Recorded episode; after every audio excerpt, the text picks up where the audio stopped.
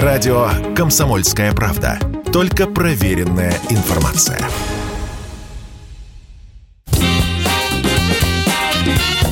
Был бы повод. Здравствуйте, я Михаил Антонов, и эта программа «Был бы повод» 11 августа на календаре и рассказ о событиях, которые происходили в этот день, но в разные годы, ждет вас сегодняшняя передача. 11 августа 1917 года лидер большевиков Владимир Ленин, который еще совсем недавно триумфально приезжал на финляндский вокзал в Петроград, теперь вынужден скрываться. Временное правительство объявило на Ильича охоту, и теперь он с поддельными документами и сбривший свои усы и бороду, прибывает в Финляндию. Вам тут жить нельзя, это ясно. Да. Есть проект переправить вас в Финляндию. Угу. Григорий Евсеевич может поехать или с вами, или в лесной. Там есть подходящие конспиративные квартиры. Ну и прекрасно. Я сейчас набросаю список вещей, которые мне понадобятся с собой, а вы передадите. До последнего момента Ленин и опекавшие составлявшие ему компанию Зиновьев жили практически на руссо-финской границе, в разливе. Выдавали они себя за приехавших на заработки косарей. Но, видимо, разные делегации, которые посещали Ленина, не остались без внимания, и только-только обжитое место приходится менять. По договоренности с машинистом паровоза номер 293 Ленин и Зиновьев покидают разлив. Этим же паровозом и с этим же машинистом Фином Ильич будет возвращаться в Петроград осенью 17 года.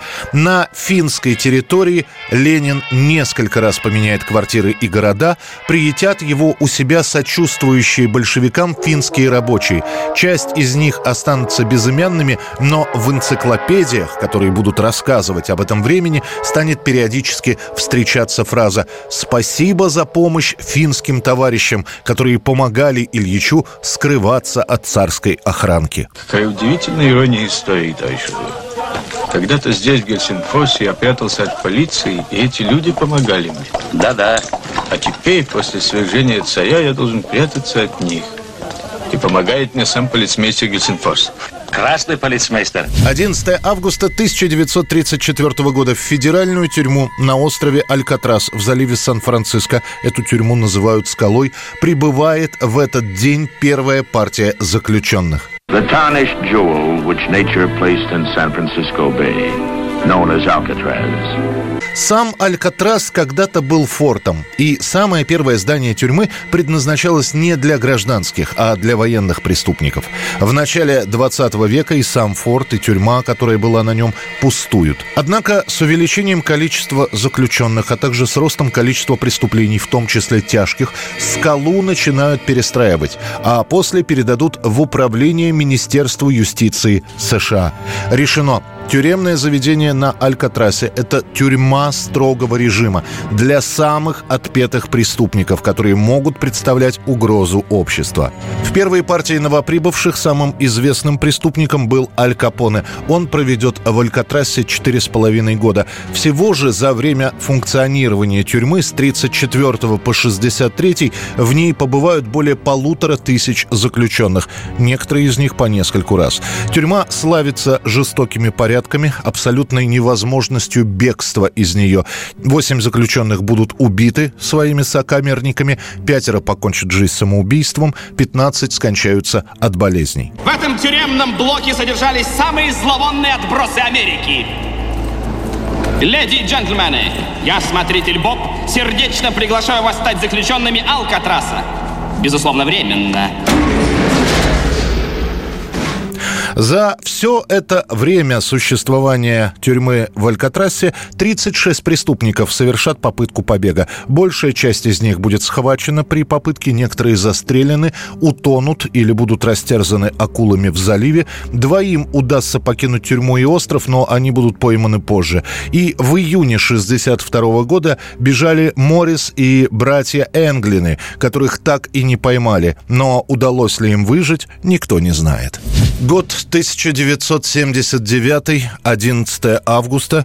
Газеты скупо сообщают, в небе над городом Днепродзержинском столкнулись в воздухе два пассажирских самолета. Один Ту-134 летел из Ташкента в Минск, на борту футбольная команда «Пахтакор», другой Ту-134 вылетел из Челябинска в Кишинев. Уже позже станет известно, что ошибку допустит стажер, которому доверили вести маршруты этих самолетов. И они, по его ошибке, эти самолеты, встретятся в одной точке. Погибнут 178 человек. Трудно передать словами, насколько тяжела была эта потеря для всего Узбекистана. Это было единое горе для всех. Каждый воспринял произошедшее как личную трагедию – утрату близкого человека. О том, что футбольный клуб «Пахтакор» отправил свою команду в Минск, и она разбилась в полном составе, сначала говорят как слух. Информации нет ни у кого. Место аварии оцеплено военными, некоторых оперативно поднимают по тревоге из соседней части. Родственникам, которые обрывают телефон милиции и аэрофлота, никто ничего не говорит. Их о случившемся проинформируют лишь спустя сутки. Когда станет понятно, что скрывать информацию уже не получается, нужно же как-то объяснить отмену встречи Пахтакора и Минского «Динамо». Появится небольшой некролог с формулировкой «В результате трагической случайности» области. Похороны погибших пройдут через неделю. Пахтакор, как клуб, будет усилен другими игроками, и в течение трех лет за этой футбольной командой, независимо от результата, будет оставаться место в высшей лиге. Суд над диспетчерами, которые допустили ошибку, будет идти целый год. Весной 80-го диспетчеры Николай Жуковский и Владимир Сумской приговорены к 15 годам заключения в колонии общего режима. Один из них отсидит 6 лет и выйдет на свободу по УДО, другой покончит жизнь самоубийством прямо на зоне. 1985 год, 11 августа, как когда-то спасали челюскинцев, команду парохода «Челюскин», который застрял во льдах в Беринговом проливе в начале 30-х годов, так и сейчас приходится снова вызволять советских моряков из ледового плена. После 133 дней дрейфа ледокол «Владивосток» вызволяет изо льда судно «Михаил Сомов» и выводит его на большую воду. Океан перекладывал ледокол с борта на борт каждые 8 секунд. Эти кадры сняты, когда крен чуть превышал 20 градусов. Даже при такой качке трудно устоять на ногах. Порой крен ледокола достигал 50 градусов, и снимать было уже невозможно. Михаил Сомов в самом начале марта при не очень благоприятных погодных условиях все-таки спешит доставить груз зимовщикам станции «Русская». Везут продукты, инвентарь и сменщиков. Однако в море Росса дизель-электроход застревает во льдах. Сначала надеялись на таяние, но в апреле ситуация только ухудшилась. А самое главное, появилась опасность, что Михаил Сомов будет так же, как когда-то Челюскин, просто раздавлен льдами. Эвакуируют первых 77 человек. На корабле остаются 53 человека во главе с капитаном Валентином Родченко. В мае появляется надежда, что в массиве льдов вокруг Михаила Сомова появились трещины. Казалось, вот-вот удастся вырвать вырваться, но вместо этого сильный ветер начинает сносить ледяное поле и корабль к югу. Под килем ГСМ подорвать. Взрываем бочки, взламываем лед, освобождаем полынью. Попробовать можно, только промеры сначала надо сделать. Так, а, Андрей Николаевич, мои ребята легко все промеряют прямо сейчас. А есть еще вариант с гальюном. Если его предварительно опустошить, там же теплые массы, они снизу лед подточат и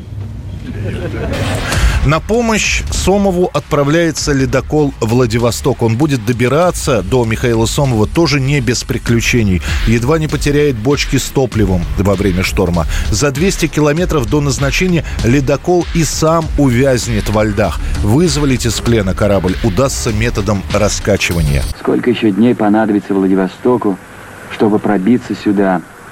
А может, не дней, а недель, месяц? И все-таки ледокол «Владивосток» доберется до места. Он возьмет Сомова на буксир и выведет на открытую воду. Оба корабля прибудут в Новую Зеландию. Далее их пути разойдутся. Владивосток отправится в город Владивосток, Михаил Сомов в Ленинград. Экипажи будут представлены к правительственным наградам. Их получат и сами корабли. Ледокол будет отмечен орденом Ленина, дизель, электроход орденом Трудового Красного Знамени. 1984 год, 11 августа. Американский поп-певец и музыкант Рэй Паркер-младший занимает первые места в американском хит-параде со своим синглом за главной песней из фильма «Охотники за привидениями».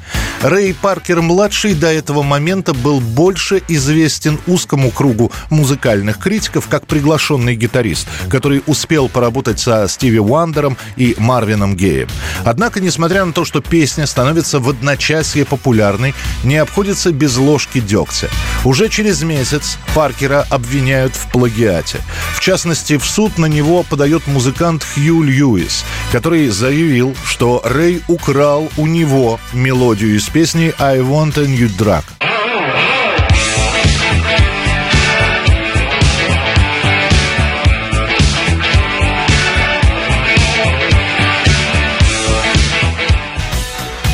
Разбирательство в суде ни к чему не приводит. Обе песни и Рэя Паркера-младшего, и Хью Льюиса и его группы «Новости» будут признаны самостоятельными и уникальными произведениями.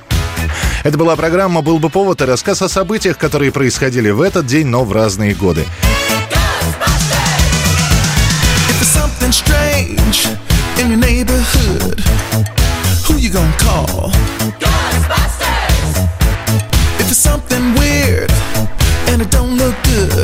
Очередной выпуск завтра. В студии был Михаил Антонов. До встречи. Был бы повод.